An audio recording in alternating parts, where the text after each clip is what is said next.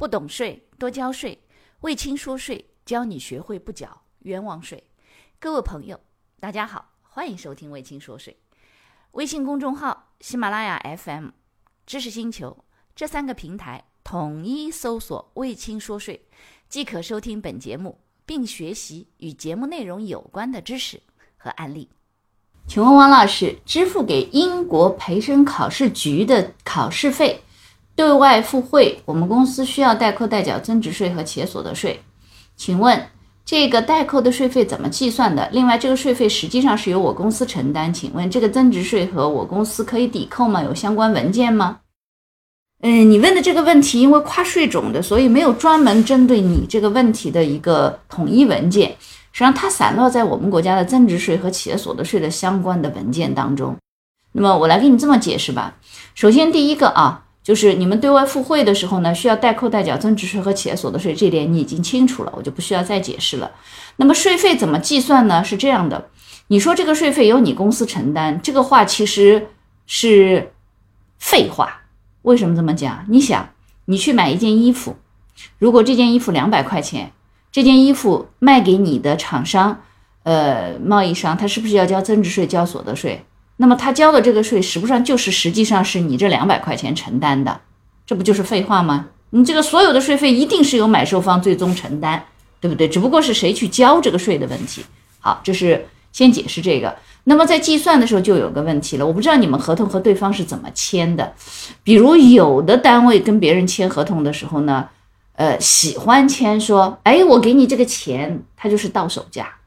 那如果是到手价的话，就有个巨大的问题，相当于说你要设一个 X，设成一个含税价，因为他到手的那个，比如说他约定到手是一百块，那如果是这样的话呢，那这一百块实际上是最终他拿到手的钱，那么交税就不能按一百来算，应该按什么？应该按一个 X，这个 X 是包含着增值税及附加和。应该要代扣代缴的企业所得税全部在里头的，然后 x 扣掉增值税及附加和企业所得税，代扣代缴的企业所得税之后等于一百。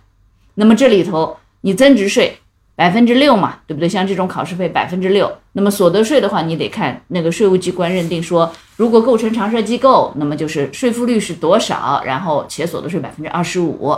你比如说税负率如果是百分之三十，那么呃，百分之二十五的所得税，那等于是按照七点五来交企业所得税，呃，那么这种情况下，你得看一下这个税务机关核定它的应税利润率是多少。那么因此呢，你得算说 x 除以一点零六乘以百分之六，然后呢算下来增值税，然后呢再看你们的附加税是百分之十几、十三吗？还是多少？对吧？这个七三二一嘛，对不对？是不是这样的？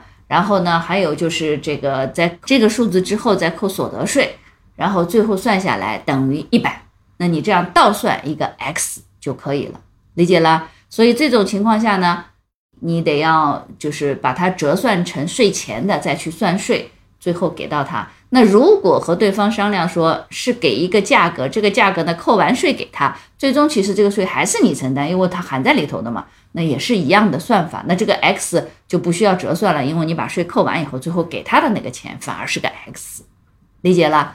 所以呢，关于这一点，没有给一个单独的文件，是一堆文件，所以还没法一下子讲。你呢，可以到网上去搜一个叫“非贸付汇”，它的增值税和企业所得税的相关的文件。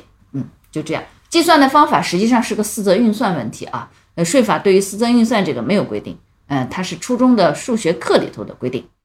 好了，第二个问题，老师好，我想问一下关于企业房产税的问题。我们已经交了土地使用税了，但是在计算房产税的时候呢，到底是房屋账面价值乘以百分之七十，再乘以一点二以后是税额，还是房产要加上土地的价格乘以百分之七十乘以一点二呢？那这个土地的价格是指全部土地呢，还是房屋所占土地？首先，第一个房产税一定是含地价的。你的房子是单独卖的，地是如果是单独分开的，它一定是需要含地价的。所以说，不要认为你的土地使用税交过了以后，这部分的土地可以不用交房产税，不存在。所以房产税一定是含地价，这是第一。第二个，含的地价一定是这个房子所在的那块地的占用面积的地价，它不是说你比如说你一块地有一百亩，当中只有一栋房子占地只有一亩，那你只是按这一亩的这个地来交那个房产税，不是按一百亩一起去交的，理解啦？所以这一点特别要注意。感谢你的收听，如果觉得我的课程对你有帮助，欢迎给我点个赞。并且呢，把这个课程可以转发给你的同学呀、朋友啊、同事啊，甚至老板，让更多的人了解和掌握税务的知识。不懂税，一定多交税。所以听卫青说税，不缴冤枉税。